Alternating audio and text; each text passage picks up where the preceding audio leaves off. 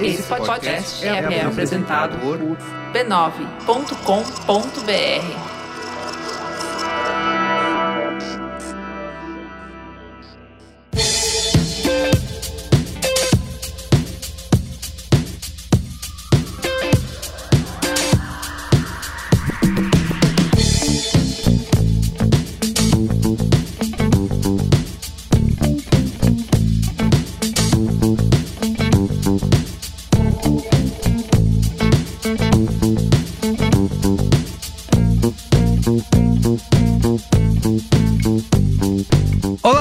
Carlos Merigo, esse é o Braincast número 461. Estou aqui com Olga Mendonça. E aí, Olga, tudo bem? Confirme se você é Olga Mendonça. Muito bem.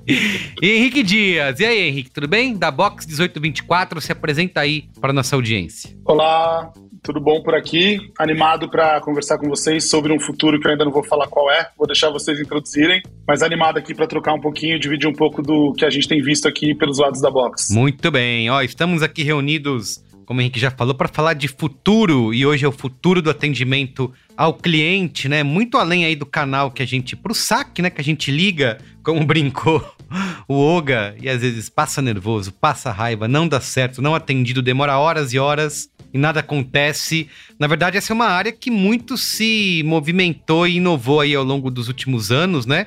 É, e afeta várias, diversas áreas de negócio aí de uma empresa, né? Então a gente vai contar aqui, conversar um pouco sobre como a tecnologia e a conectividade alterou aí radicalmente essa dinâmica de como que as empresas atendem os clientes, né? E também descobrir se as pessoas estão satisfeitas com a experiência que elas têm quando ligam para atendimento, ligam para um saque, ou usam um chatbot, ou mandam um e-mail. Vamos descobrir tudo isso aqui. Nesse Braincast a gente tem, além do nosso papo, eu fiz aqui uma breve entrevista com o Cássio Bob Sim, que é CEO da Zenvia, que é uma empresa que justamente vende experiências de comunicação para clientes e empresas. Ele também vai contar um pouquinho para a gente aí o que, que ele acha, como que ele vê esse futuro aí do atendimento ao cliente, tá? Mas antes, recadinhos rápidos aqui, como sempre, no Braincast. Ó, se você gosta do Braincast, você tem que seguir a gente nas redes sociais, arroba BraincastPod, as nossas redes sociais novinhas aí, que estão bombando com qual é a boa, posts de interação, onde a gente leva mais detalhes aqui das nossas pautas, dos nossos programas. Então estamos em todas elas, Twitter, TikTok, Instagram, Twitch, como diria a gíria de Yoga Mendonça, da época dele, estamos na crista da onda das redes sociais mais jovens do Brasil e do mundo. Opa, envelheci uns 37 anos agora, hein? Beijo a Deus. Muito bem, arroba BraincastPod, tá? Segue a gente. E por fim, mas não menos importante, assine o Braincast lá em b9.com.br barra assine para você fazer parte da Braincasteria Gourmet, personalité orgânica, lá no Telegram, conversar com a gente e ter acesso ao nosso conteúdo secreto aqui do Braincast, né? Só quem é assinante ouve o nosso conteúdo extra lá no Telegram. Você pode usar Apoia-se, PicPay ou diretamente pelo aplicativo do Apple Podcasts para assinar o Braincast, tá bom? Então é isso, b9.com.br barra cine, siga arroba Braincastpod nas redes sociais e é isso. Vamos pra pauta, Olga? Pauta! pauta!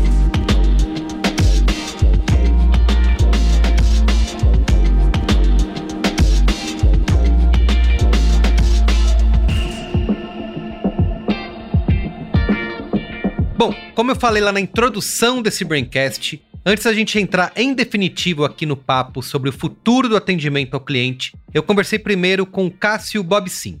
O Cássio é CEO e fundador da Zenvia, uma plataforma que justamente oferece soluções de atendimento para as empresas. Eu perguntei para ele sobre como essas ferramentas e toda a tecnologia pode ajudar as empresas a tornar a experiência de atendimento mais dinâmica, rápida e eficiente, sem abrir mão da humanidade. Ouve aí.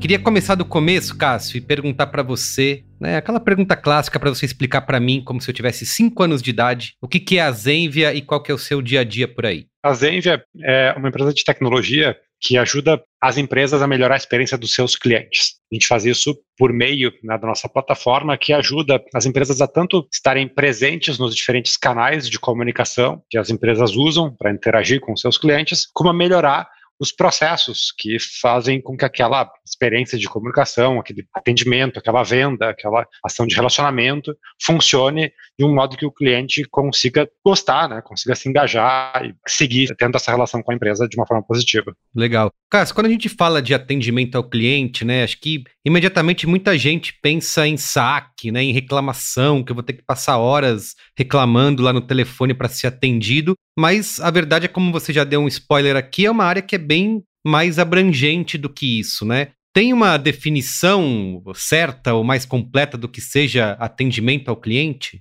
Eu gosto de usar muito o olhar assim de quando você está procurando alguma empresa, você comprar um produto ou serviço, você começa a interagir com essa empresa, a sua experiência começa ali. Uhum. Né? Começa com como você está conhecendo os produtos, conhecendo os serviços, comprando, contratando, como que aquilo é entregue para você, como que você usufrui daquele produto ou serviço, até que em algum momento você pode ter algum problema né, com esse produto ou serviço e pode precisar de ajuda da empresa. Então, eu acho melhor quando a gente fala da experiência como um todo, que ela contempla todas as fases dessa jornada do cliente. Sim, sim. É, e tem um.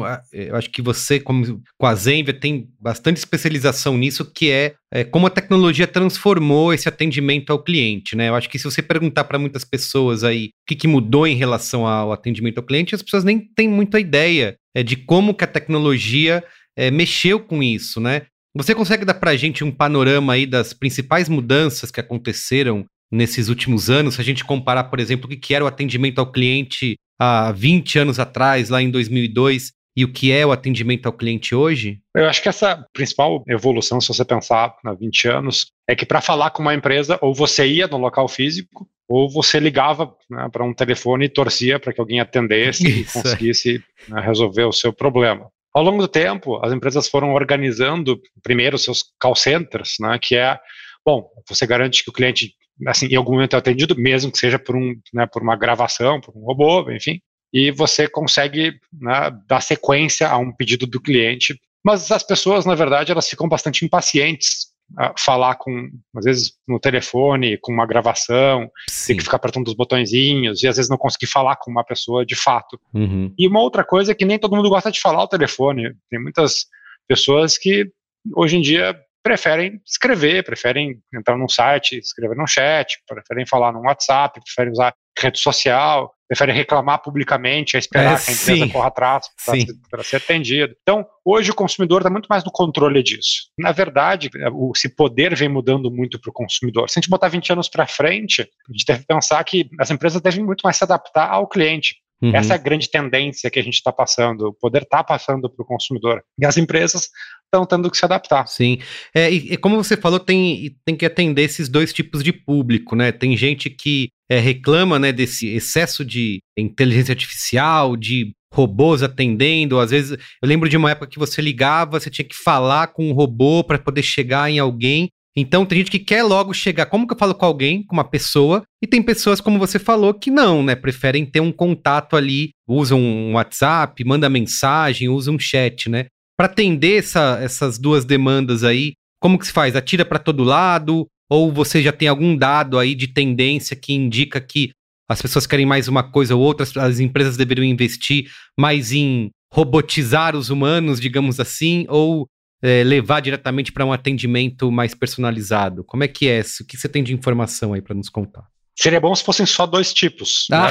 Né? Na verdade, a gente mesmo, dependendo da situação, quer uma coisa ou quer outra. Totalmente, é verdade. Eu diria que muito passa por como que, dependendo do, da situação, o que, que a gente espera. É tudo sobre expectativas. Uhum. Quando você compra um produto, você espera que a compra de um produto, a escolha, a compra de um produto seja simples. Uhum. Ou se você quer se dedicar, tem gente que gosta de se dedicar a comprar alguma coisa, que ela quer se informar bastante, quer se aprofundar. Dependendo do produto, a gente mesmo, quando vai falar com, né, com, uma, com vendas ou com um vendedor, a gente tem coisas que a gente só quer comprar e sair correndo, uhum. e outras que a gente quer ficar curtindo o processo. A gente mesmo é diferente dependendo da situação quando está comprando um produto. Lógico. Quando a gente tem um problema, né, comprou um produto ou se a gente tem um problema, primeiro, que ninguém quer ter problema. Você não quer precisar de um atendimento. Você quer que ele não, não exista, você não tenha problema. Mas acontece, né? Nem tudo é perfeito, tem várias possibilidades, você tem um problema. Você quer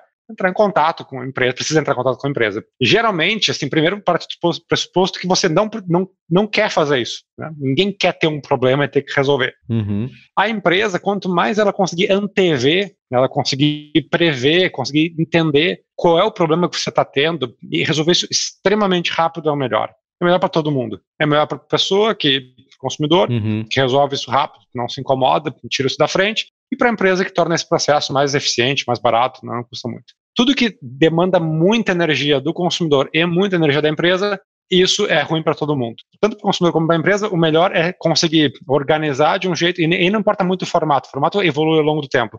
Se a gente está com uma emergência, a gente vai ligar, a gente não vai esperar uma mensagem. Não importa quão digital você seja. Verdade. Se tipo, roubaram dinheiro da sua conta, você quer falar com alguém. Agora, se você quer tirar uma dúvida de uma coisa que está no site, uhum. então você, ou no aplicativo, você quer consultar rápido. Então a gente muda conforme cada o contexto. E essa parte mais complexa, mas também mais rica né, nesse tipo de tecnologia e de, e de evolução tem que estar preparado para essas diversas situações, né? Eu vi você falando numa entrevista, Cássio, eu nunca nem tinha pensado nisso, mas isso já me aconteceu muitas vezes de empresas que me ligam oferecendo produtos que eu já comprei, né? Teve uma que mandou vários e-mails e eu sempre ficava, não, vou responder dizendo, não me entra mais em contato, eu já resolvi essa situação, né? Eu poderia até ajudar a empresa e a pessoa fazendo isso. Enfim, que soluções que tem para é, ajudar nesse tipo de, de situação? O, a grande assim, barreira dentro das empresas, ela passa primeiro pelos dados. Os dados não se conversam. Né? Os dados de venda não se conversam com os dados de atendimento, que não se conversam com os uhum. dados de campanha.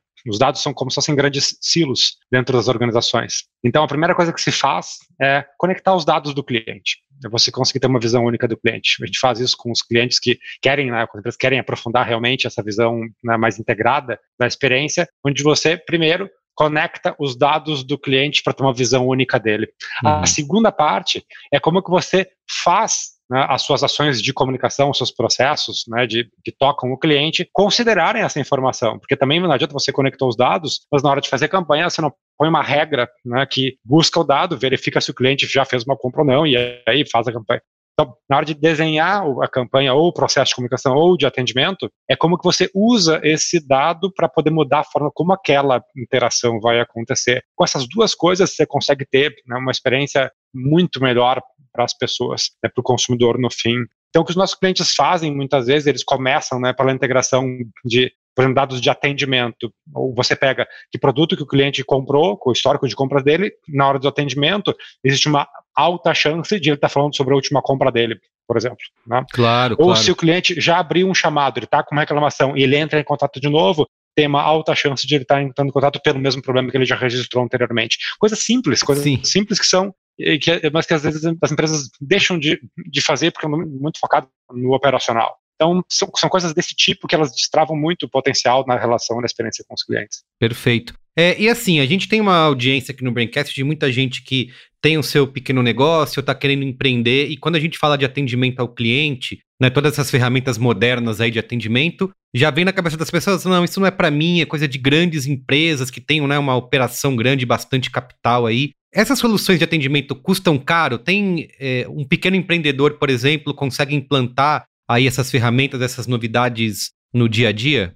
As ferramentas hoje em dia, elas são muito acessíveis. Então, a mesma tecnologia que a gente oferece para um cliente gigante, ela está disponível Uhum. para o cliente pequeno. E ela está disponível com um preço para que o cliente pequeno consegue pagar. Boa. Qual é a diferença? É que a empresa grande, ela tem muito mais escala, então ela acaba investindo mais em automação de processos, em integração de dados, usa mais recursos né, das ferramentas. Uhum. Mas as empresas pequenas, a gente tem desde é, clínica médica até pequeno varejista, alguma empresa de serviço pequena e que usa nossas ferramentas, mas usa a parte mais, mais, mais básica. São duas coisas que as empresas, toda empresa faz. Precisa vender ou você precisa atender depois que vendeu. Essas são duas coisas essenciais. Então, no vender, tem ferramenta para atrair os clientes para comprar, tem ferramenta para converter esse cliente né, em venda, em uma venda. Depois Uhum. que você vendeu, você vai servir esse cliente quando ele tem algum tipo de problema, enfim. E se você quer seguir fazendo negócios com, esse cliente, você vai nutrindo essa relação. Então a gente tem uma solução para cada uma dessas etapas, né, que elas são super acessíveis para empresas pequenas. Né? Qualquer ferramenta você consegue por menos de, de mil reais, né? qualquer uma delas. Às vezes tem plano de uhum. 100 reais, dependendo da ferramenta, de 200 reais, 300 reais por mês, que é acessível para uma empresa pequena, porque no fim a gente está falando do cliente, né? E quanto melhor você gera experiência, mais faturamento você gera também, então as coisas se pagam rapidamente. Muito bem, ó, pra gente terminar aqui, mas não dá para terminar sem a gente falar, apontar um pouquinho para o futuro, né? A gente vê aí muitas soluções inovadoras, né, prometidas todos os dias, né? Mas saindo dessas ferramentas em si, indo para um cenário mais geral, o que, que a gente pode esperar do futuro do atendimento ao cliente, né, para os próximos anos aí? Você acha que vai continuar mudando? O que, que deve impactar esse tipo de comunicação, né? Eu até tinha te perguntado se vai ficar mais automatizada ou mais orgânica, ou que tipo de comportamento você enxerga desse consumidor, a gente imaginando aí esse futuro do atendimento ao cliente? Dá para a gente fazer uma, um pouquinho de futurologia aqui? Claro, o, o, a gente tem uma grande transformação na, das empresas. As empresas antes elas eram muito organizadas por, por departamentos, né, muito verticalizadas. E agora as empresas estão se dando conta que o cliente é que manda e que você tem que fazer a experiência ser, funcionar muito bem para o cliente. Então você começa a fazer uma coisa que está acontecendo é começar a pensar em que experiência que eu quero criar para o meu cliente de ponta a ponta. E aí eu organizo a minha empresa e as funções baseado na experiência que eu quero criar e não naquelas papéis mais clássicos. Ah, tem a pessoa de marketing, tem a pessoa de vendas, tem a pessoa de atendimento, tem o financeiro. E sim, que tipo de experiência eu quero criar e como ela fica melhor para o meu cliente. E essa é uma grande barreira nessa né, vencendo nos próximos anos, que deve fazer uma coisa fundamental que é tornar a vida do cliente mais fácil. Tá? E essa, uhum. essa é uma coisa que ela, ela parece ser, ser simples, mas é extremamente difícil. Né? Hoje, quando você fala com uma empresa, às vezes você é jogado de um lado, jogado para o outro, né, que nem um, Totalmente. um, um boneco e, e, fica perdido na complexidade da empresa. Isso tem que terminar, isso vai terminar. As tecnologias vão, vão possibilitar, combinado com a reorganização das empresas, para que você tenha uma experiência fluida de ponta a ponta. E um outro aspecto, que ele é originado de dados, de uso de dados de uma forma mais inteligente e preditiva, é que você tenha que falar menos e receber mais as coisas de um jeito mais inteligente. Porque, na realidade, quando você interage com uma empresa, poderia ou deveria ser tão simples quanto falar com uma pessoa. E não importa se é, se é, um, se é uma máquina, se, se é um processo. A questão é que a fala humana e compreensível por um ser humano é o, é o máximo da sofisticação que um processo pode chegar. Agora, como vai ser feito isso, né, é uma série de camadas tecnológicas. Mas para a gente, ser humano, a gente não foi feito para conversar com uma entidade complexa como uma empresa. A gente não, não entende essas coisas. A gente entende uma uhum. outra pessoa. E ainda assim, a gente sabe que é difícil, às vezes, conversar com uma pessoa. Mas essa Sim. simplicidade é onde a gente vai chegar. O máximo da sofisticação da tecnologia é ser tão simples quanto falar com uma pessoa do outro lado. Pô, bonito isso, hein? Bom, com essa poesia, Cássio, a gente encerra por aqui. Obrigado aí pelas suas explicações e pela sua visão aí. Acho que vai ser bastante importante para o nosso programa aqui, para esse debate sobre o futuro do atendimento ao cliente. Obrigado, viu, Cássio? Valeu. Prazer, até a próxima.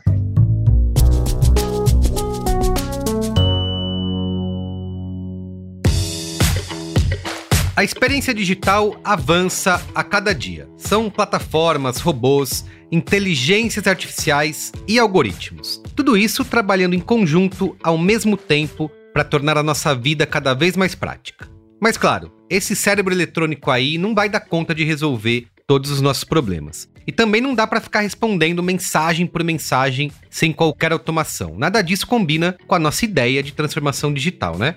Mas você não precisa escolher entre uma coisa ou outra. É por isso que chegou a hora de você e a sua empresa entrarem no mundo Zenvia. A Zenvia é uma plataforma que empodera empreendedores e empresas a criarem experiências únicas de comunicação para os seus clientes. Ao invés de substituir ou robotizar os humanos, a Zenvia combina o melhor da evolução tecnológica e da experiência humana. Tudo isso para oferecer soluções transformadoras em atendimento ao cliente, vendas, campanhas de marketing e organização de fluxos. E dessa forma, o seu consumidor tem uma jornada completa e satisfatória e a sua empresa tem uma visão unificada e estratégica para te ajudar em feedbacks e na tomada de decisão baseada em dados. Então é isso, conheça o mundo Zenvia. Visite o site zenvia.com e conheça as soluções disponíveis para o seu negócio.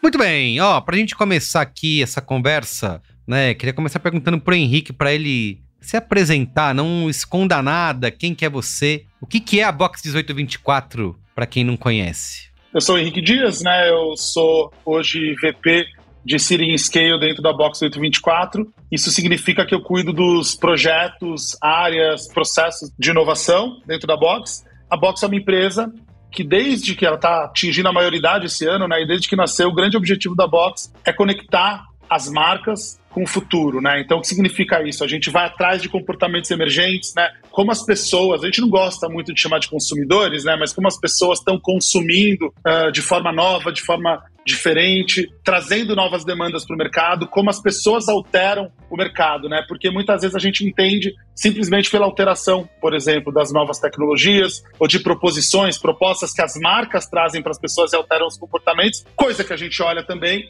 mas a gente está sempre buscando incansavelmente o novo a partir dos comportamentos das pessoas, né? Para onde as pessoas estão levando também as marcas, também os serviços, os produtos e afins, né? Então, a Box conecta as marcas com o futuro a partir de estudos que a gente faz com especialistas, pessoas, consumidores, dados, tudo que for informação que consiga ajudar a gente na construção de visão, análises e afins. Muito bem.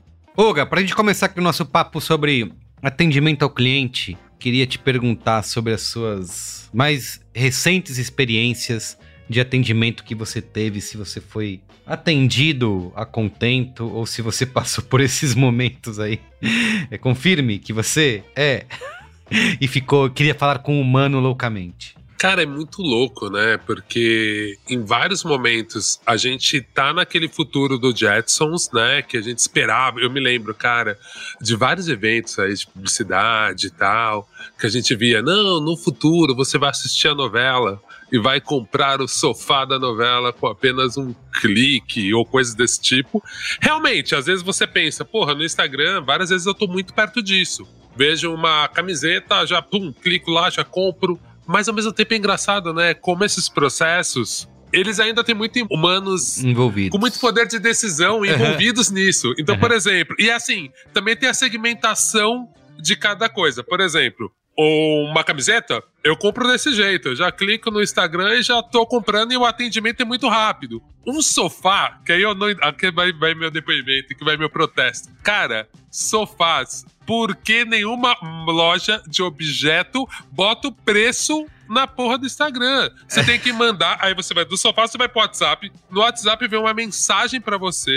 aí você fala, é este sofá aqui. A pessoa pede pra você descrever o sofá, que em teoria já foi a foto no WhatsApp. E aí a pessoa fala, esse sofá aqui. Ninguém fala o preço do sofá, da poltrona, da cadeira, só as grandes lojas, enfim. Então eu acho que ao mesmo tempo é meio engraçado, me ligou, porque eu vejo que em alguns momentos a gente tá muito no futuro, tem experiências muito interessantes mesmo hum. de, de, de compra, de atendimento ao cliente mesmo, não só de compra, mas muitas vezes de feedback, de empresas que te checam se você gostou mesmo, né? Ao mesmo tempo tem esses momentos estranhos que a gente vê que que as coisas não funcionam bem, né? Então eu, eu fico pensando assim, eu até acho que é legal a gente ir determinando no papo o que, que é o atendimento também, né? Eu comecei tirando sarro falando dos telemarketing, mas eu sei que é muito além disso, né? Então eu queria até entender mais esse cruzamento, né?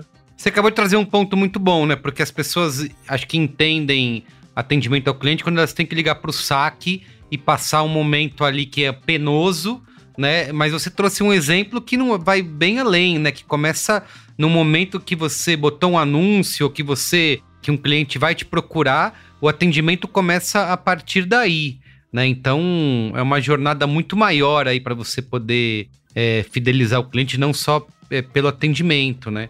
É mais do que realmente o saque, né? Henrique, você tem como é, contar pra gente um pouquinho de como que funciona esse processo, de como que isso evoluiu a partir inclusive do que as pessoas desejam, né? Porque a gente fala muito de atendimento humanizado, né? Eu sei que as tecnologias surgiram para facilitar, a gente pode usar um chatbot, pode ser atendido por um robozinho com um menu, mas tem muita gente que no fim das contas, muitas vezes procura, vai querer uma solução que seja falar com uma pessoa, né? No fim das contas, apertar, sei lá, o zero ou o nove e chegar o mais rápido possível num ser humano. Inclusive, nessa entrevista que eu fiz com o Cássio Bobicin aí da Zenva, ele fala isso. Que eu perguntei, não é todo mundo que quer falar com um ser humano? Ele falou, cara, não. Tem gente que quer falar com um ser humano e tem gente que quer evitar ao máximo falar com um ser humano. Então, o, atendimento precisa oferecer soluções que atendam todo tipo de pessoa, né? Como que você vê isso aí nesses, nesses últimos anos e a evolução disso? É, eu acho que um ponto importante é a gente qualificar, né, que é um atendimento. O atendimento ele é uma ação passiva de uma marca, de uma loja, né? Passiva no sentido que, justamente como vocês colocaram, ela depende de uma pessoa chegar até lá e buscar ser atendida, né? E geralmente quando isso acontece é porque você tem um problema ou uma dúvida, né? Dentro de uma escassez de possibilidades de conexão, né? Ou seja, antes eu me conectava com uma loja indo até a loja, né?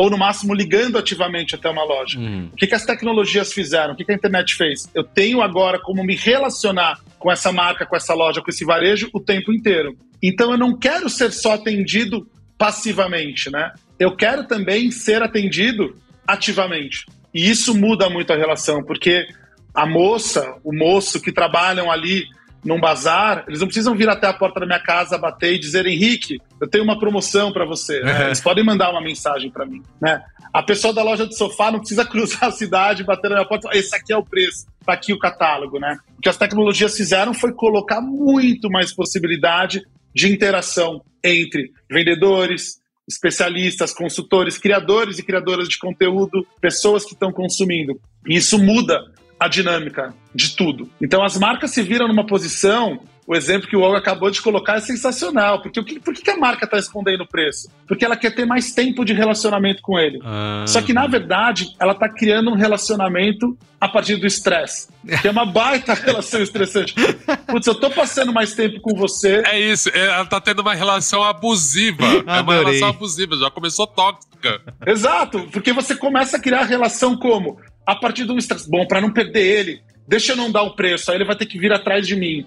Agora que ele veio atrás de mim, eu mando uma mensagem. Pelo amor de Deus, eu só quero saber o preço daquele produto, né? Então você não cria relacionamento, e sim, eu não acho um exagero colocar uma relação abusiva, porque em alguma medida é.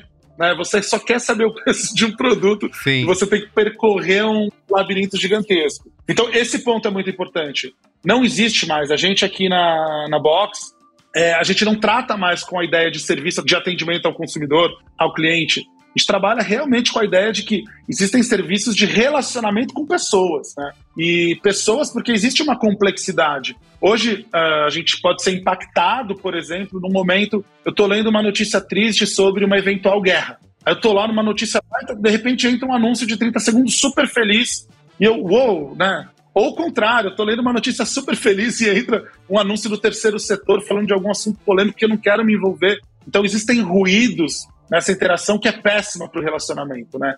É péssima para isso acontecer. Então, de fato, atender significa, em 2022, se relacionar. E se relacionar, aí eu vou trazer o ponto que você trouxe do conteúdo secreto, o, que é muito interessante, que é se relacionar significa dar possibilidades para as pessoas. E aí a gente tem uma mudança de paradoxo, de, de, de, de momento que é muito importante, que é Dar possibilidades é dar autonomia para a pessoa. Se você quiser falar comigo na minha loja, se você quiser falar com uma pessoa, existe essa possibilidade. Se você quiser falar por WhatsApp comigo, pode ser. E quanto mais possibilidade uma marca, né, um varejo, der a uma pessoa, mais possibilidade de conexão saudável ela vai permitir que aquela pessoa tenha, com, consequentemente, com a marca e com o varejo. Né? Então, dar autonomia para as pessoas hoje é um papel né, da marca e do varejo. Dar o máximo de caminhos e a pessoa escolhe. E aqui, né, eu, eu, eu não quero mudar de assunto, mas já vou colocar uma sementinha aí para nossa conversa, que aí nascem dois grandes desafios, né?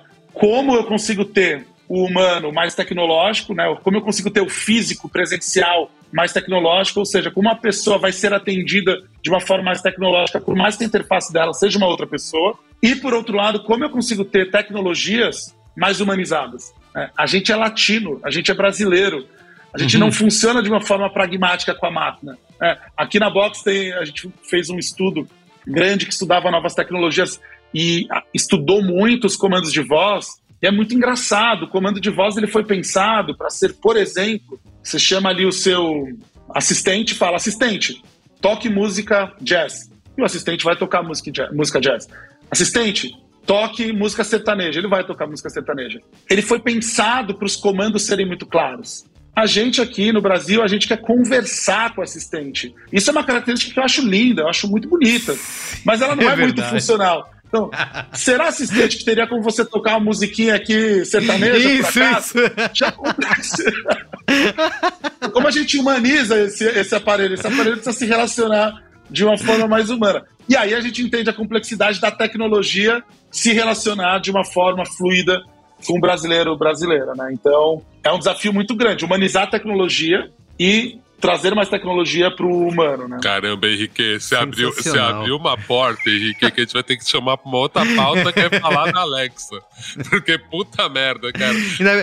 É, eu gostei que o Henrique falou assistente, para não ativar nenhum assistente de ninguém. Você já viu, né, Henrique? Eu já boto marca e tudo, mas o meu, para mim, a Alexa é meu pet aqui em casa. Qualquer dia eu boto uma coleira e levo ela para passear. O dia que fizer uma com a bateria, eu faço. Mas é isso mesmo. E eu acho engraçado que às vezes, é, eu acho que teve que evoluir tanto essa questão da tecnologia, que às vezes você pode pular algumas palavras que, que no Brasil ela tem que entender, né? Tem que entender o que você tá falando.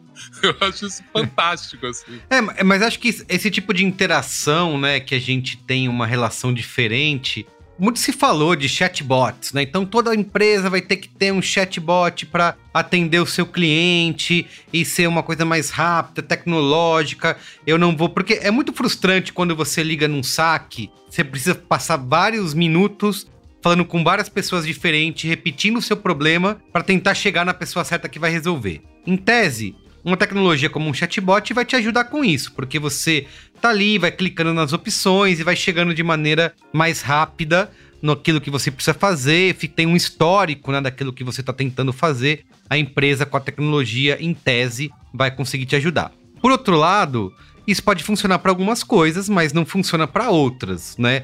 A gente viu recentemente, é, rolou até no Twitter, o cara lá que sofreu uma, uma fraude, né? Foi roubado, ele queria falar com o banco o mais rápido possível. E ele ficou tendo que enfrentar uma série de barreiras, porque ele não conseguia falar com um ser humano. Então, era só via chat, mandando mensagem, e espera, e aguarda, seleciona opções no menu. E nesse momento que você tá com algum problema muito grande, que você tem pressa, você tem que ser atendido por alguém, né? Alguém tem que te falar: Ô, Fulano, tô aqui para te ajudar, me conta aí o que você tá precisando. E acabou, né? Então, é isso, a tecnologia não resolve tudo. Eu gostei muito disso que o Henrique trouxe de é você transformar o humano mais tecnológico, no sentido de você conseguir organizar, né, e conseguir ter um, um processo melhor, e ao mesmo tempo também humanizar a tecnologia, que é você conseguir entender o momento que a pessoa quer falar com você, que cada uma vai estar tá te ligando ou tá entrando em contato por um motivo diferente. Se é algo que você não tem pressa,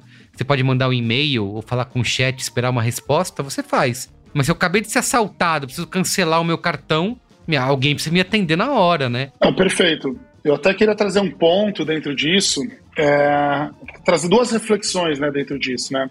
O primeiro ponto é que a gente tende, sempre que surgem novas tecnologias, a gente tende a ir para uma, cognitivamente, para um pensamento pendular, né? Ou agora tudo é, é humanizado ou tudo é tecnologia, né? E Total. as coisas coexistem, né? E você vai ter né, pessoas que a, a, mesma pessoa tem hora que vai querer falar com um outro, um outro ser humano ali do outro lado, e essa mesma pessoa tem horas que vai querer simplesmente interagir com uma interface tecnológica. Né? Então, estruturalmente, a complexidade para os negócios é teremos que ter as duas opções. Né? As, duas, as duas opções conceituais, que cada uma se granulariza em multi-atendimentos. Né? Mas tem um segundo ponto também, que é um impacto, né? e eu trabalhando nesse mercado com marcas no, e, e, com pessoas, né, consumidores, quase nos últimos 20 anos, eu percebo que existe um modelo vigente que ele não se adequa mais. Né? O negócio não pode ser pensado a partir do próprio negócio. Ele tem que ser pensado a partir das pessoas que estão consumindo ele, porque assim ele vai continuar existindo. Essa é a ideia, inclusive, das, das big techs. Né? Então, o que, que eu quero dizer com isso? Quero dizer que muitas vezes o saque, o telefone ali que a gente liga, ele não funciona para a pessoa porque ele não foi feito para funcionar para a pessoa, para o consumidor. Ele foi feito para funcionar para o negócio.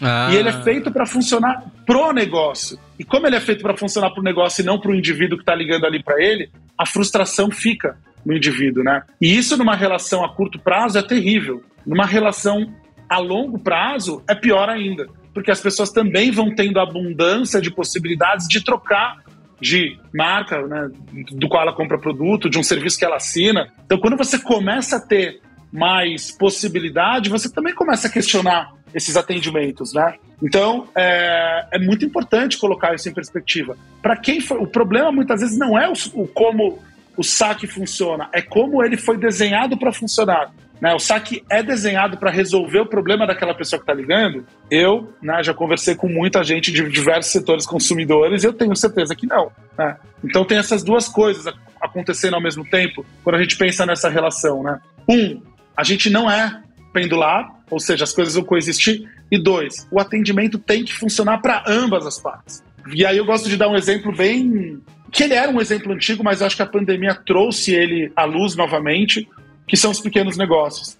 Então, uhum. vamos imaginar ali né, é, uma cidade pequena, grande, não importa que você está dentro de um bairro e tem a mercearia do, do, que fica na sua rua. E tem uma pessoa que te atende ali. E a pessoa, ela vai entendendo quem você é. Ela entende se o Henrique gosta de futebol ou não gosta de futebol para puxar esse assunto com ele.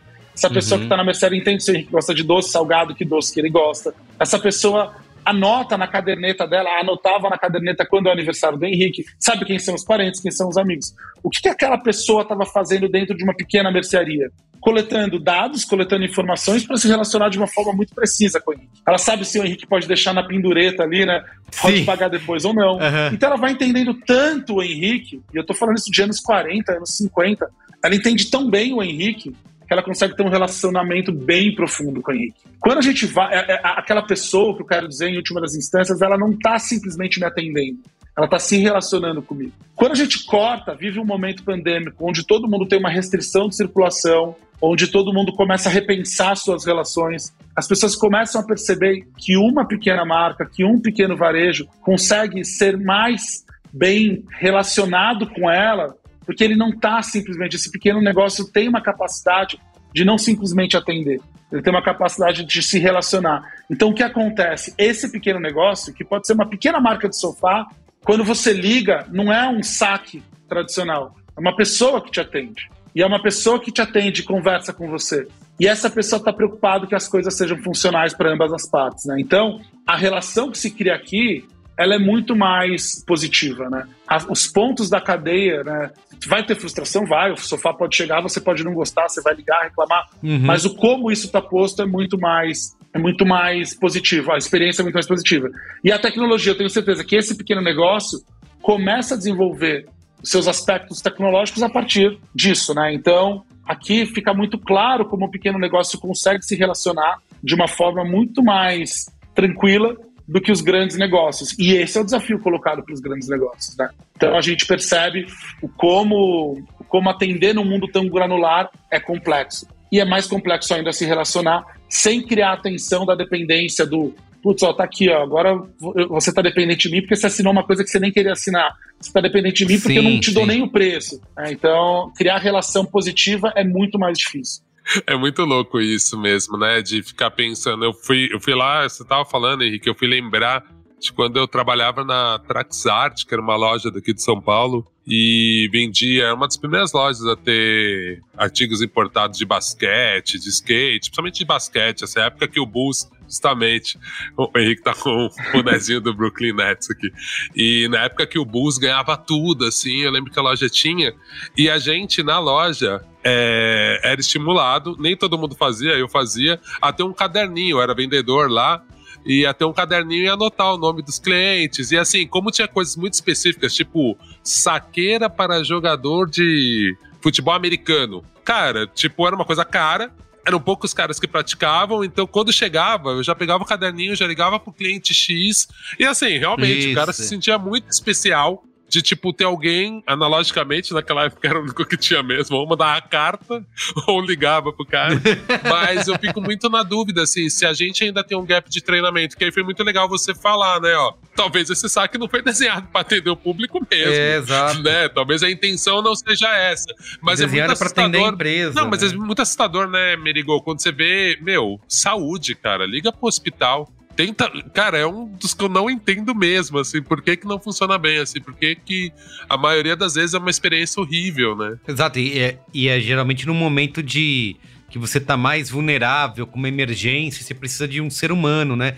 Inclusive, é isso é um ponto que eu queria perguntar para vocês, assim, porque eu faço o típico antissocial e prefiro fazer o máximo para não falar com o ser humano, resolver tudo pelo aplicativo, pelo chatbot, pelo e-mail e tudo magicamente se resolve. Mas tem esses momentos que é, cara, não quero falar, quero falar com alguém, pelo amor de Deus, me passa para uma pessoa. Preciso contar para ela o meu problema, ela precisa entender o meu problema e tentar me ajudar. Né? Então, é, por mais que a pessoa não queira usar, é, falar com o ser humano e prefere a tecnologia, tem momentos que não adianta.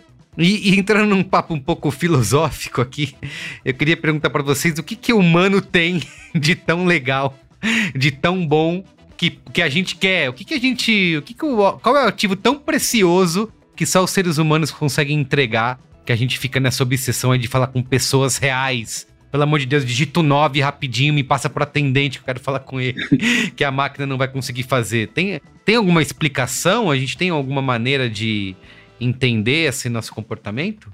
Vou trazer uma, uma reflexão interessante que a gente captou em alguns trabalhos e vai muito nesse sentido, Merigo. Como, por exemplo, lojas na Europa conseguiram tirar vendedores e ser completamente autoatendimento. Né? Uhum. Desde a pessoa mexendo na gôndola, pagando e acabou. Né?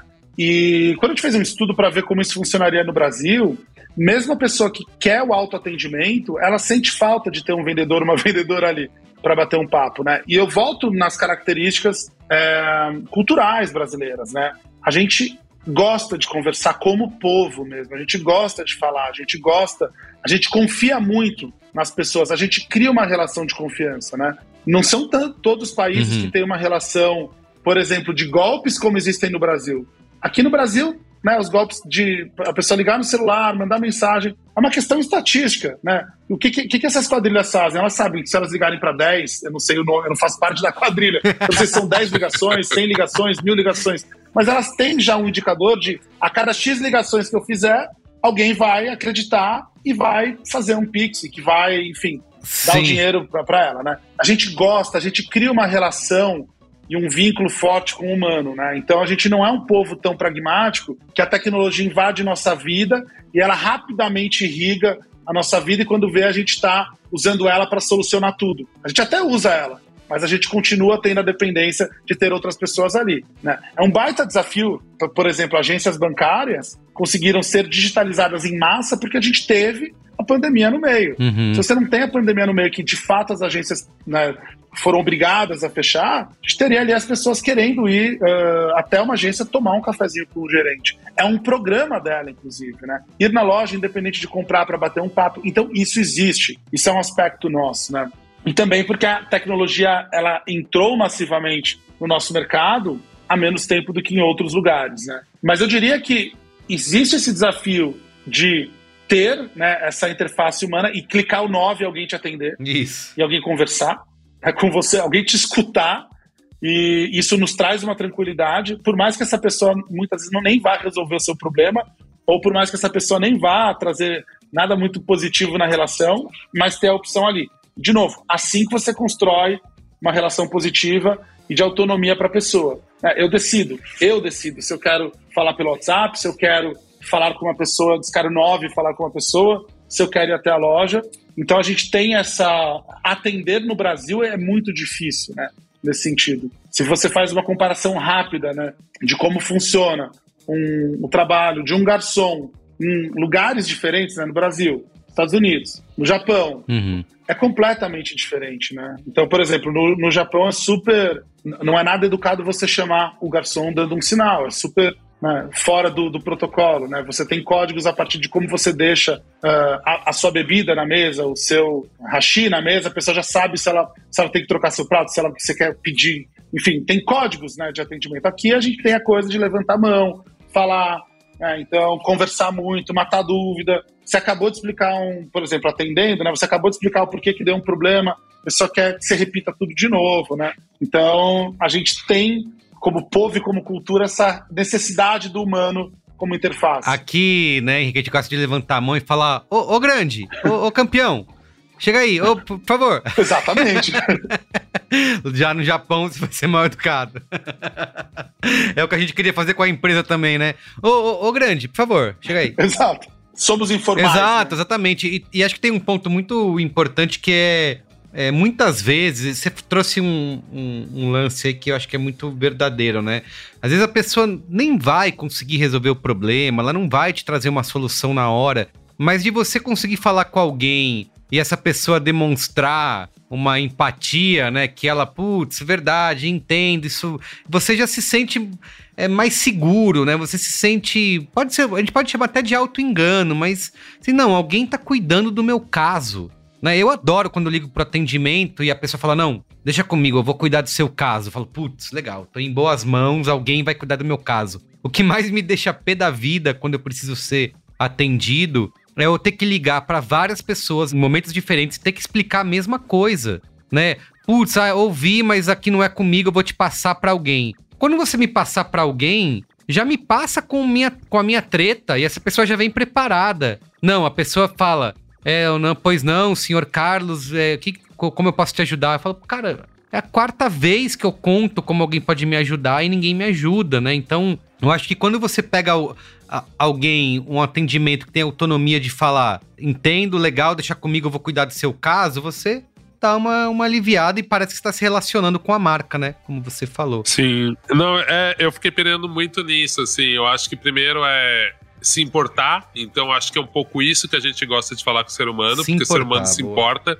Tanto que eu até ficava brincando um pouco que uhum. se eu fosse fazer aquelas gravações de, de call center, eu faria muito um caramba. Que triste, hein? Vacilamos com você. Já ia ser tão melhor se você ligasse, mesmo que fosse uma gravação. Puta, malzão aí, viu? Que merda essa empresa. Pô, que bom que você continuou com a gente. Já seria incrível. E tem uma outra questão que eu acho muito interessante também do Brasil, e eu percebo que a gente tem muito isso, que é uma curadoria, né? Cara, quantas pessoas não vão no restaurante e perguntam pro garçom o que, que ele mais gosta? Ah, Numa sim. loja, o que, que o vendedor mais gosta? A gente tem essa brisa da curadoria na hora. Que você fala, cara, ele não é o curador. Qual o só... que, que tá legal aí? Qual que é o melhor do dia? é isso. Qual que sai mais? Isso. Eu, acho, eu, eu acho muito engraçado. Qual que sai mais? Cara, qual que sai mais, sabe? Tipo... Quando o garçom é sincero e fala, ó, eu, eu pediria esse porque acabou de. Saiu aqui um. Tem um pão de queijo aí, mas ó, já tá umas quatro horas aí, não tá bom não. Pede esse aqui. Putz, legal, o cara, né?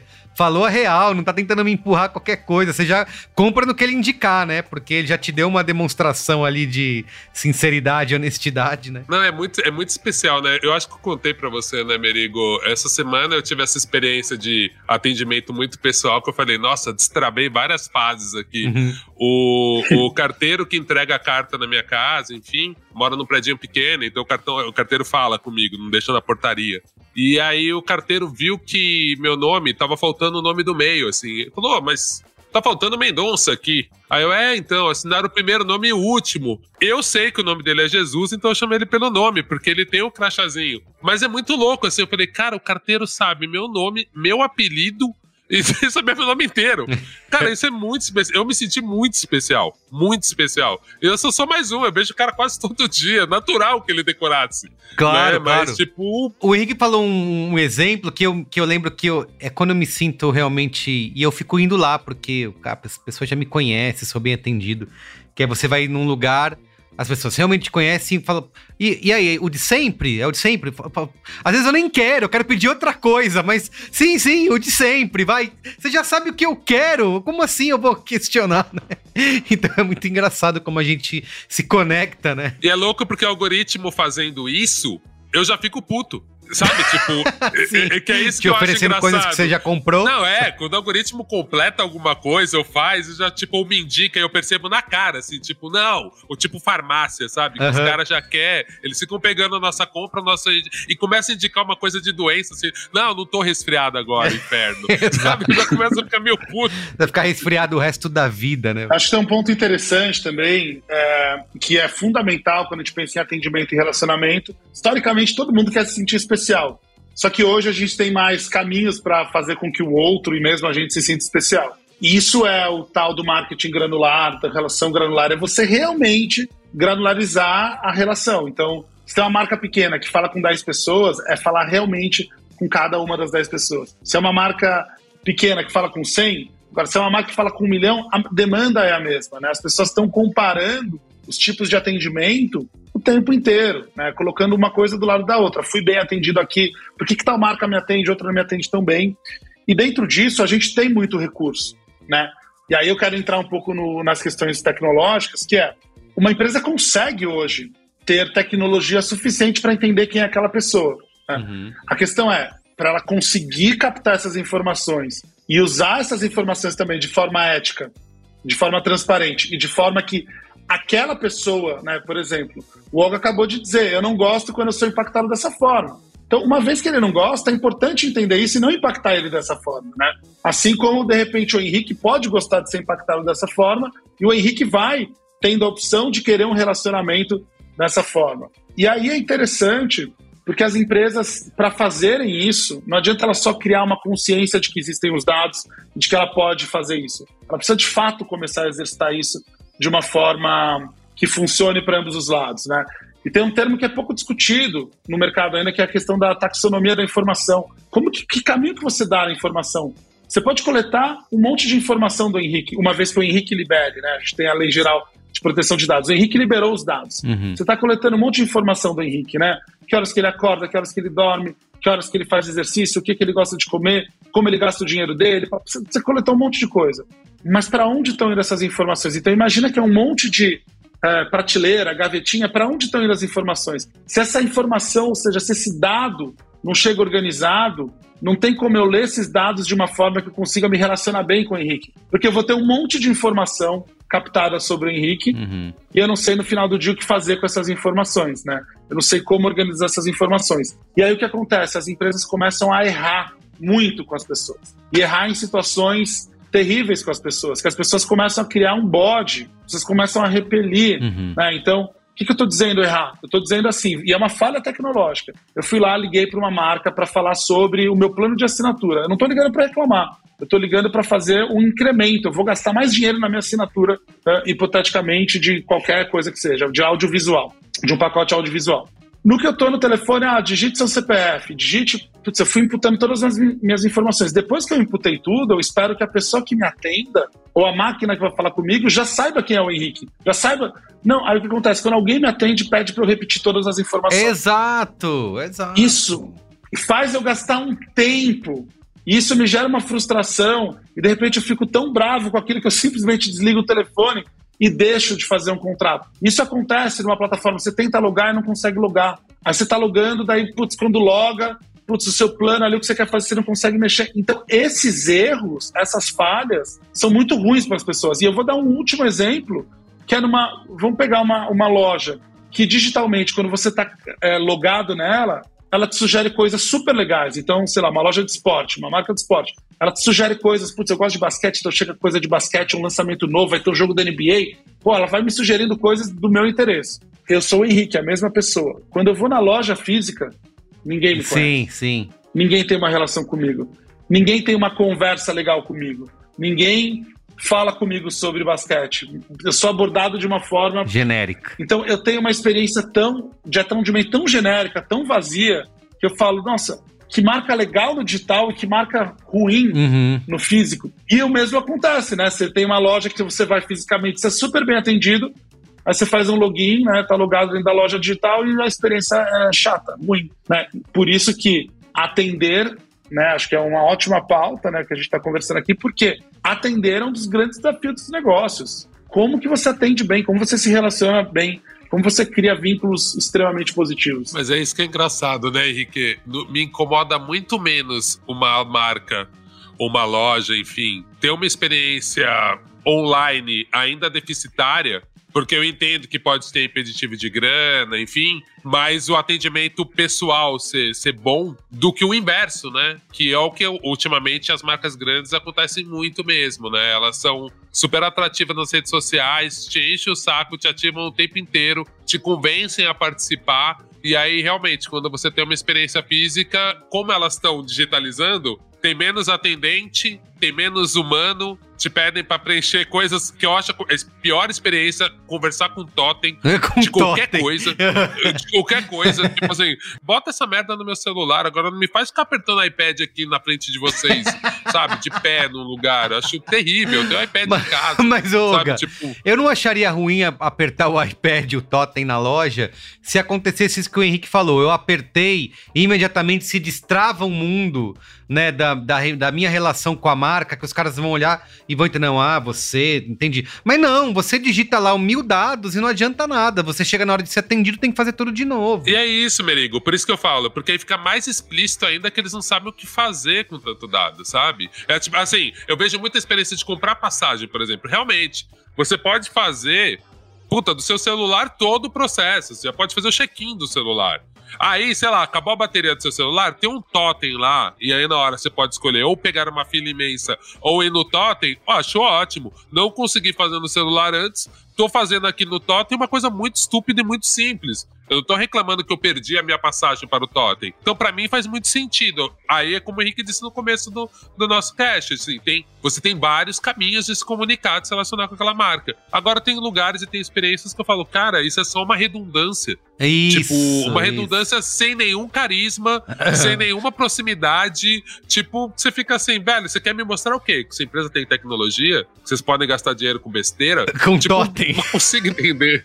com totem, se inspira em totem. Mas, ó, Fala aí. eu vou trazer aqui, ó. Talvez agora vocês queiram, queiram encerrar a pauta e falar, não, Henrique, chega, você tá esticando a corda pro lugar que não é tão legal. Mas tem um ponto que assim, a gente tá discutindo o que aqui? A gente tá discutindo um mundo que tá envelhecendo, né? Sim. Tô falando Uhum. pessoas, Sim, mas sim. tá se desgastando e tá ficando limitado, que é os aspectos físicos e digitais. Isso vai sumir? Não, isso vai continuar existindo, né?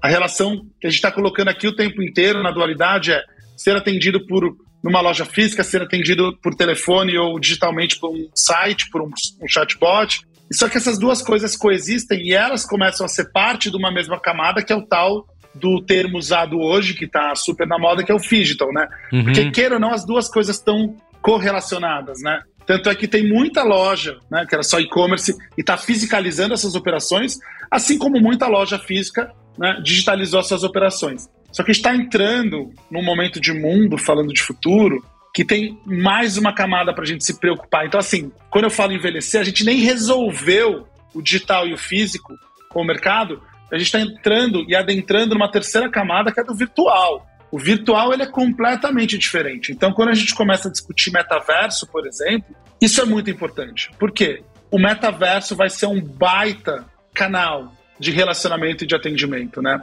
E aqui é interessante porque a gente ainda olha as expressões do metaverso como ah, o metaverso é um digital bombado, o metaverso é.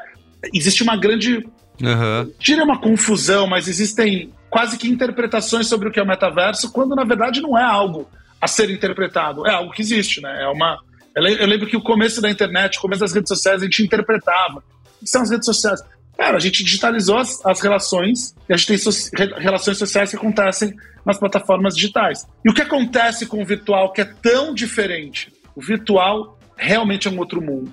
E aqui, quando você fala em atendimento, a gente está falando de bot, a gente está falando é, de atendimentos digitais que acontecem automatizados, a gente está falando de atendimentos que aqui no Digital eles acontecem tanto de uma forma síncrona quanto de uma forma assíncrona. O bot é uma forma assíncrona.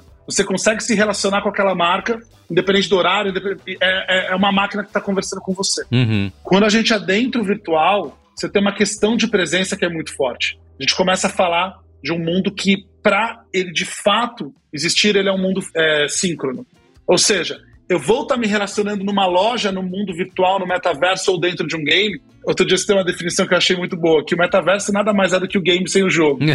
Então você está se relacionando ali dentro com uma marca que talvez seja uma pessoa que esteja representando aquela marca ou um monte de pessoas como são os vendedores na loja física virtualmente. Então olha o elemento novo que está entrando para atendimento, né? Então assim eu não quero mais né, o sofá eu não quero mais saber o preço, eu não vou no site, eu não vou no WhatsApp, canais digitais, eu não vou na loja física, eu vou na lógica, na, na, na lógica não, na loja do metaverso. E lá eu vou ser atendido por alguém.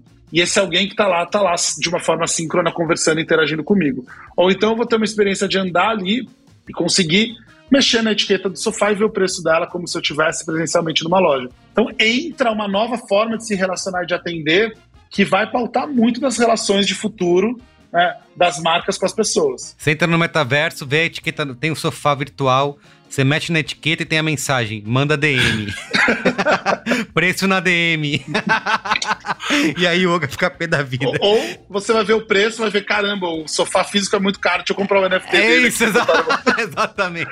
Vou comprar só o virtual pra pôr na parede. Né? É, queria, pra gente caminhar pro final, a gente falou muito de humanizar a tecnologia né, e de deixar o humano mais tecnológico, né? Foi uma, da, uma das coisas que na conversa com o Cássio aqui da Zenvia, ele falou sobre tornar a comunicação mais simples e humana possível. E a gente vê que no saque, né, quando a gente liga no atendimento, a gente tem uma série de processos e scripts que são seguidos Aquilo que faz a gente ficar com o ranço do gerúndio, por exemplo, ou aquelas frases feitas, né? Ô, oh, senhor Oga, obrigado por esperar, desculpe o não sei o quê. Toda vez que ele para um segundo, volta com a frase, obrigado por esperar. Eu já sei, não precisa mais falar obrigado por esperar, só segue e fala com uma pessoa humana. Então, esse tipo de processo de roteirinho é uma coisa que eu acho que deixa a comunicação, é, é, cria, faz a gente criar esse ranço mesmo, deixa a comunicação muito irritante. E por outro lado, para tecnologia, humanizar a tecnologia, tem muitas empresas que entendem que é você colocar uma, um, uma inteligência artificial, uma voz do robô abusando de gírias, né? Ou falando, então, senhor Oga, é isso mesmo, vou, peraí um, um momento, estou aqui para te ajudar. Não, não, é uma confusão das coisas quando a gente tenta... Como que a gente tem o um, equilíbrio, né? Você não nem ter o humano roteirizado, né, tentando seguir um script e nem ter o robô tentando se fingir do seu amigão da galera. Eu não quero ser amigo do robô, eu sei que eu tô falando com a máquina, para de tentar fingir. Como que a gente atinge esse ponto de equilíbrio aí? Tem como? É, eu acho que interessante disso é quando a gente olha muitas referências da ficção científica era isso, né? A gente imaginava que os robôs eles iam, eles iam emular né, um ser humano e esse era é, o modelo de perfeição. A gente tá entendendo que não. O robô é uma um ótimo entendedor, uma inteligência artificial consegue te sugerir algo. Uhum. Eu acho que existe sim, Merigo, uma grande confusão. Eu acho que humanizar a máquina é fazer com que a máquina entenda melhor as nossas nuances. Né? Então, humanizar a máquina nada mais é do que um algoritmo que entende que aquele não é o momento. O Henrique está num dia meio ansioso, não é o momento de sugerir um café porque ele está próximo de uma cafeteria. Sim. Né? Humanizar é isso, é como você interpreta as informações e como você entende melhor o humano que você está interagindo, a pessoa, o indivíduo que você está interagindo, né? Isso é trazer elementos uma, é, humanoides para a máquina. Não é a máquina exatamente, não é ela ter sotaque, Isso. ela falar gíria e tal. É.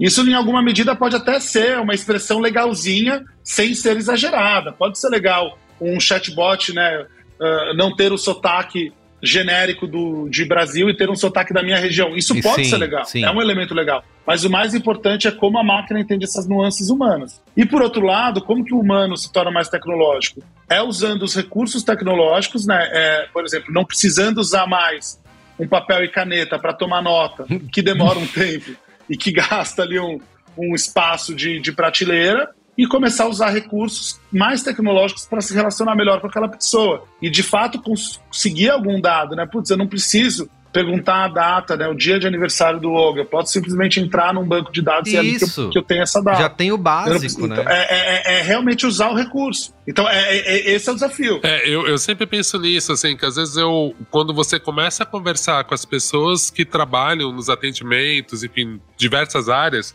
você vê que elas têm vários processos que são analógicos, que não tem nada a ver com a gente, e aí você vê a empresa investindo em bot, em não sei o que, e você fala, cara, por que não usa todos esses bots para resolver coisas internas e deixa o funcionário falar com a gente? Às vezes seria mais inteligente, sabe? Porque às vezes eu percebo essa questão, você tem uma tecnologia super avançada, e aí outros processos da empresa não tem tecnologia nenhuma.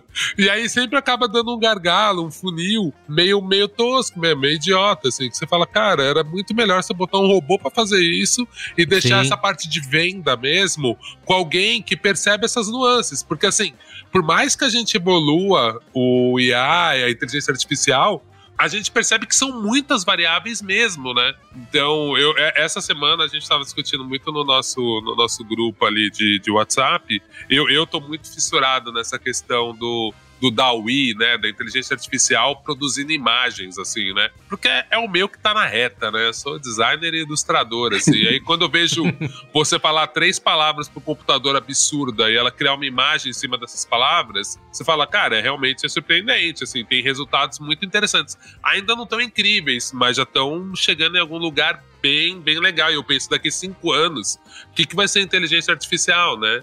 Mas ao mesmo tempo eu entendo que cada vez mais também esse atendimento humanizado, eu acho que ele vai ser, vai ser valorizado também. Esse craft, ó, feito por humanos. Eu acho que a gente vai ter um tipo de logo desse tipo. Assim, isso, aqui é, isso aqui realmente é verdadeiramente orgânico. Isso aqui é feito por humanos. Uma certificação. Né? Justamente, né? porque eu, eu só tô querendo puxar um pouco mais pro futuro mesmo, é, aproveitando que o Henrique tá aqui, porque eu acho que é um pouco isso, assim, você acha que no futuro a gente vai ter esse, esse tipo de valorização, Henrique, do que, que é humano em contraposição ao que é digital, se a gente vai aceitar o erro, porque no final, assim, a gente já percebeu que o digital erra pra caralho, só que é outro tipo de erro.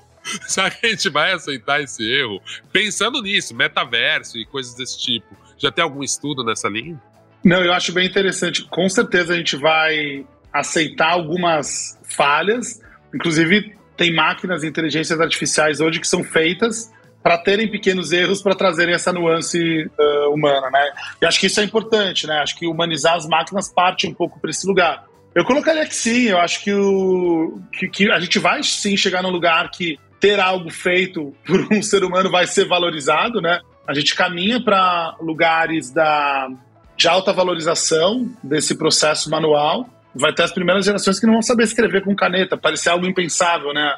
20, 30 anos atrás, né? Uhum, uhum. Enfim, a gente tem toda uma série de, de conjunturas tecnológicas que vão mover a gente para esse lugar mais tecnológico. Não tem como fugir disso. Né? Quando eu trago até a provocação do virtual, ela é exatamente isso. O virtual não é o digital. Esse é o ponto. As marcas que acharem que vão entrar no. que ainda nem se fizer, nem fizeram a transformação de atendimento e relacionamento ainda para o digital, a gente já tem um novo mundo chegando que vai coexistir. Ele não vai tirar, não é um em prol do outro.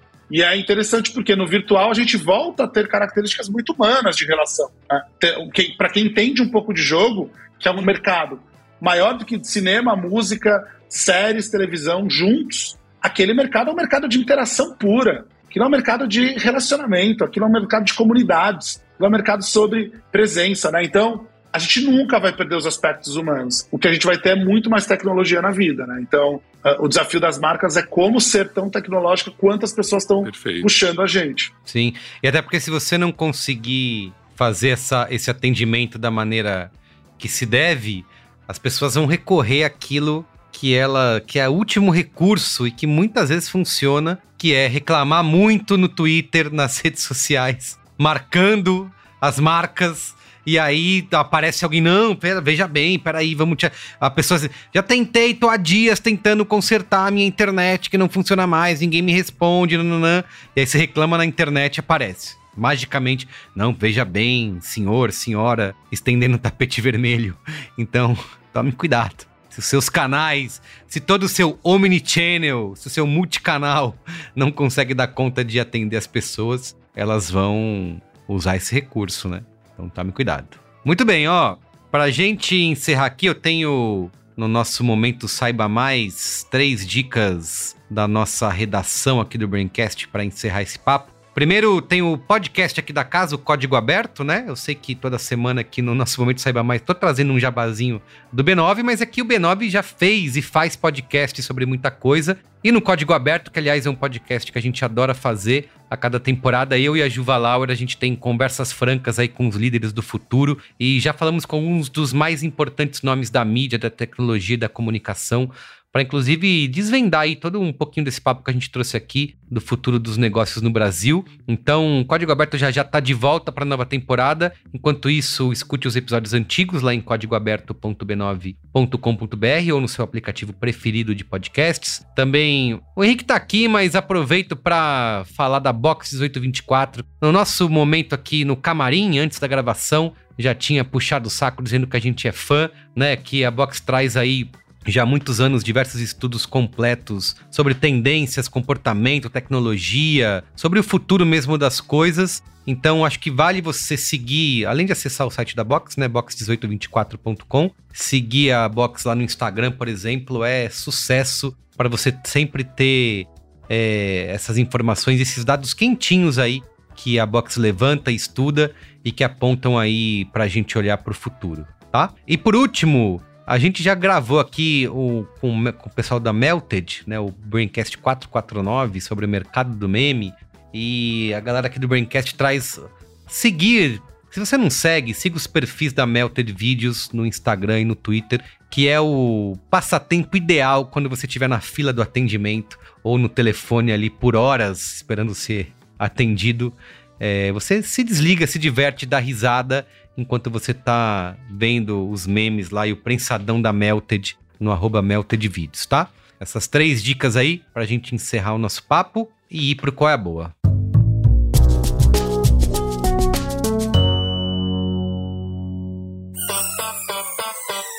Olha só, como ouvinte do Braincast, você provavelmente já percebeu, né?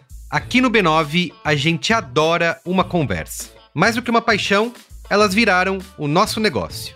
O B9 já produziu milhares de episódios que contam histórias, expandem horizontes e criam conexões autênticas com a audiência. Seja através de conteúdos originais em podcast ou em projetos multiplataformas, o B9 também coloca marcas e empresas dentro dessas rodas de conversa. Sempre buscando diferentes pontos de vista e com ideias que nos tiram do raso. Quer um exemplo? O B9 transformou a plataforma de estudos e pesquisas da Globo não apenas em um, mas em dois podcasts. Eu tô falando do Gente Conversa, apresentado por ninguém menos que Juba Lauer, e do Gente Investiga, comandado pelo Túlio Custódio. Bem-vindos à plataforma Gente da Globo, o seu passaporte para conhecer e compreender as tendências de comportamento do brasileiro. E nesse episódio do Gente Investiga, a gente analisa o fenômeno do live shopping. Luz, câmera e transformação. E é sobre isso que vamos conversar hoje. Eu sou Túlio Custódio e a nossa conversa é sobre a voz das mulheres no esporte. Ainda há muito que evoluir para derrubar estereótipos e combater o preconceito de idade. Hoje eu falo sobre o consumo de vídeo no celular e a relação mais ampla entre internet e televisão. Você pode conferir todas as investigações do podcast Gente lá em gente.b9.com.br. E para conhecer tudo que o B9 pode fazer pela sua marca e pela sua empresa, acesse o site b9.company. Se preferir, manda um e-mail lá para negócios@b9.com.br que a gente troca uma ideia, tá? Conte com o B9 para transformar sua marca em conteúdo e em conversas que saem do raso. Vamos pro qual é a boa? Qual é a boa? É boa?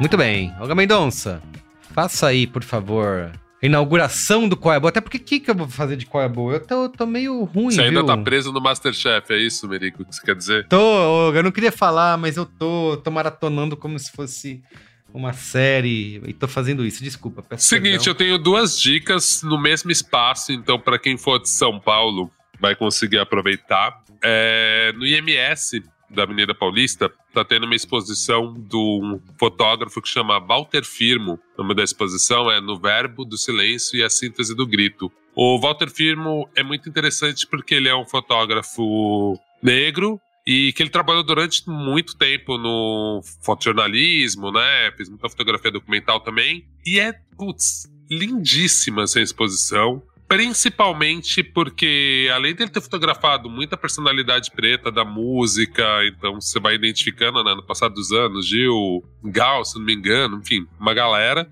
É, ele também fotografou anônimos, mas anônimos com uma dignidade e uma forma que a gente não tem no nosso imaginário, principalmente sendo preto no Brasil, né? Famílias felizes comendo, famílias pretas felizes comendo. Sabe, tipo, são ações que parecem meio bobas, mas quando você vai na exposição e sente isso, É uma exposição lindamente, muito bem montada e que cobre tudo. E assim, assistam os vídeos, os vídeos são bem legais também, de entrevistas. E aí você vai entendendo todo esse imaginário e o quanto não tem, a gente sempre se identifica, não só pessoas pretas, mas acho que brasileiros em geral, se identifica com cenários, com as situações, sabe? Eu acho que foi uma, uma exposição que mexeu muito comigo, tá lá no IMS, e eu queria aproveitar também, porque ainda tem um restinho de uma mostra de um diretor americano, negro, importantíssimo, importantíssimo, gay, vários filmes tocando nessa temática também, chama Bicharia Negra, o cinema de Marlon Higgs. Eu não lembro se eu já tinha falado, talvez eu até falei, mas eu queria agora indicar ela mais, mais precisamente um filme que chama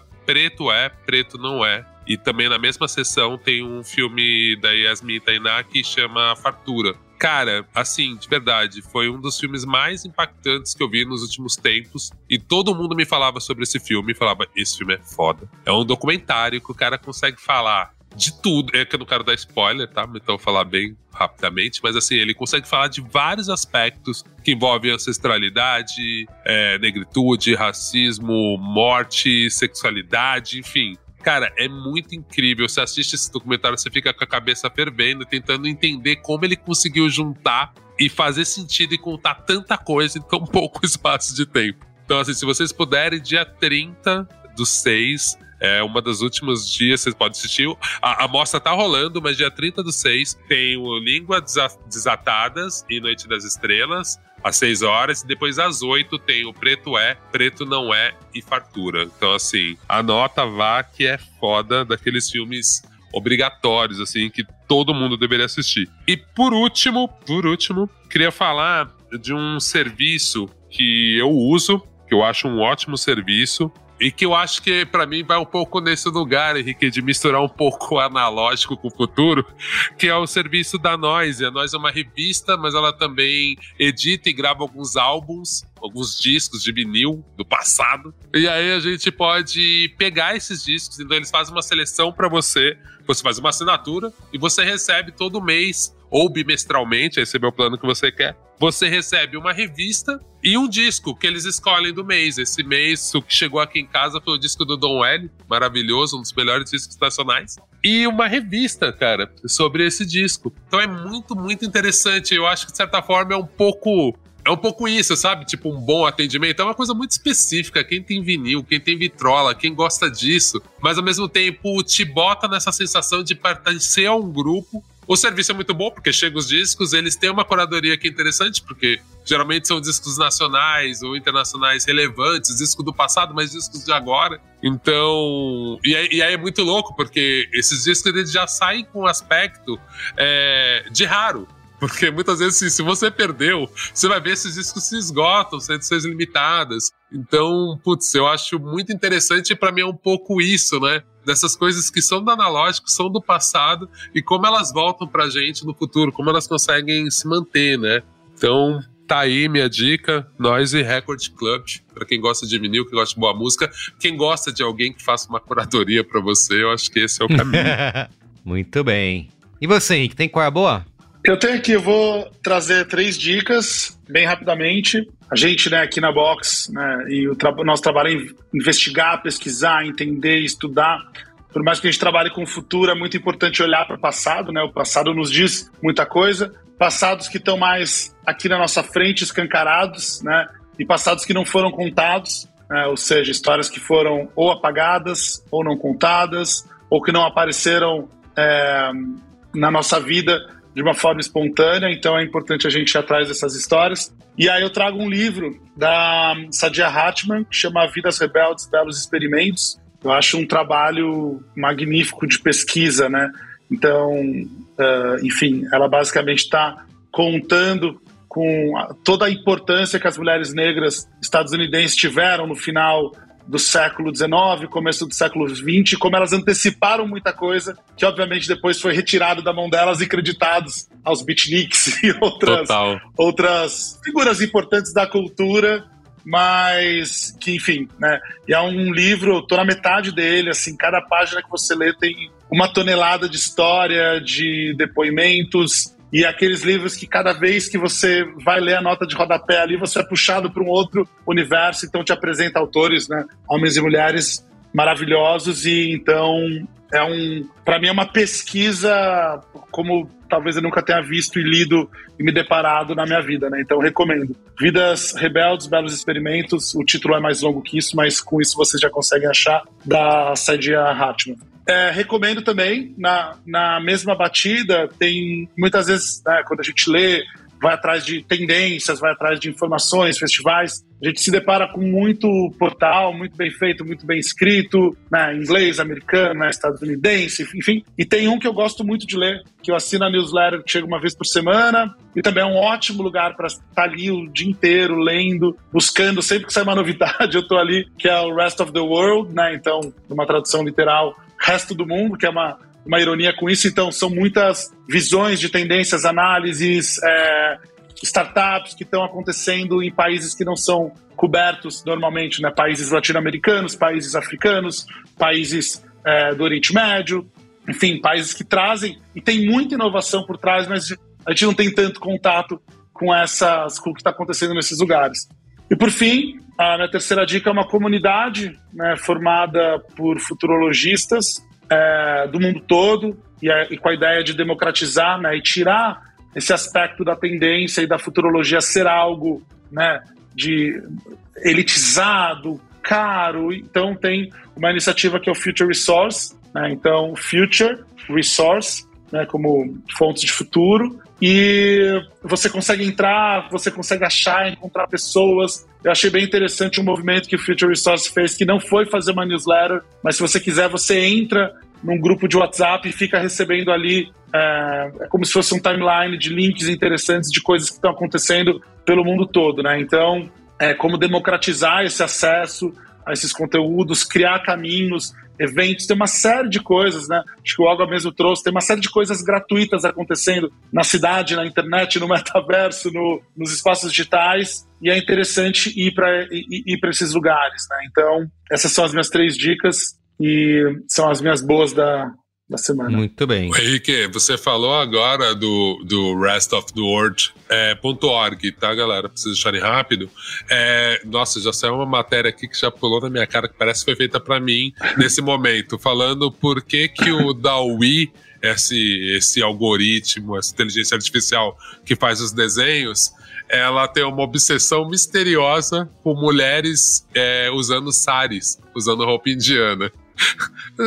feito pra mim, né? Eu tô, eu tô nesse tópico, eu já vi essa pauta, já fiquei louco. Já está obcecado. Já tô querendo tipo, ler agora. Assim. Muito bem, ó.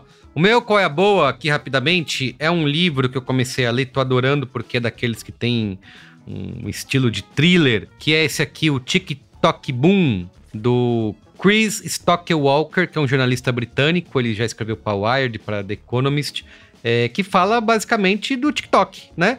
Um aplicativo viciante e a corrida chinesa pelo domínio das redes sociais, publicado aqui no Brasil pela Intrínseca. E ele vai trazer um pouco aí, obviamente, né, o que a gente já espera, que é contar um pouco da ascensão da rede, de como que ela se tornou um grande sucesso, de como que ela tem um grande impacto no entretenimento, na mídia, em como as pessoas consomem música, em como as pessoas se relacionam e criam, inclusive, uma fama super repentina e ao mesmo tempo é, tão né, rápida. É, mas também tem uma outra coisa que o TikTok causou. É, e tem causado ainda, né? Apesar de já, uma discussão já ter arrefecido um pouco, mas ainda é algo que causa uma estranheza aí entre um, um, mexe com o poder das nações, né? Então a gente viu Estados Unidos e China brigando aí para ver é, quem que ia comandar, os Estados Unidos de repente queria que o, o, o TikTok fosse vendido, né, para Oracle, para uma empresa americana, e eles conseguiram, a ByteDance conseguiu um pouco se desvencilhar disso, mas de como isso mexeu com a geopolítica mesmo, né? Um simples, um simples entre aspas aplicativo conseguiu fazer com que os países aí entrassem em conflito, até porque o, o, o TikTok que é uma rede social chinesa, ele tem essa missão de desafiar essa hegemonia norte-americana aí, né, tecnológica norte-americana, é, e tem conseguido fazer isso, né? A gente vê o crescimento do TikTok, como tem conseguido mexer com todas as grandes companhias, as big techs americanas, o próprio Facebook, a Meta, né, se vê ameaçada pelo TikTok, vem tentando correr atrás. É, então eles realmente estão conseguindo e talvez seja, talvez não, né? Acho que é o primeiro grande aplicativo, grande rede social ou big tech fora dos Estados Unidos que consegue ter aí oferecer algum tipo de desafio, né? É, embate para essas empresas americanas. E ele conta um pouco disso. É óbvio que são acontecimentos que ainda estão rolando. O TikTok é uma coisa desse momento, então é um livro que rapidamente pode ficar defasado, mas ele traz já um ótimo resumo para quem quiser entender por que, que o TikTok tem conseguiu esse poder e como que ela mexe aí com esse equilíbrio entre os países, tá? Então, TikTok Boom da Intrínseca, do, é escrito pelo Chris Stockel Walker. Então é isso, gente. O Braincast de hoje fica por aqui. Queria agradecer, Henrique. Obrigado, foi muito bom. Quero que você volte mais vezes aqui no Braincast para conversar com a gente, porque, como já deixou claro, tem diversos temas e caminhos que a gente pode seguir aqui em Braincasts próprios. Valeu, Henrique. Obrigado, viu? Valeu, obrigado pelo convite. Só chamar que estarei a postos Boa. aqui. Valeu, Valeu galera. Beijo, viu? Valeu, querido. Beijão. Tchau. Tchau.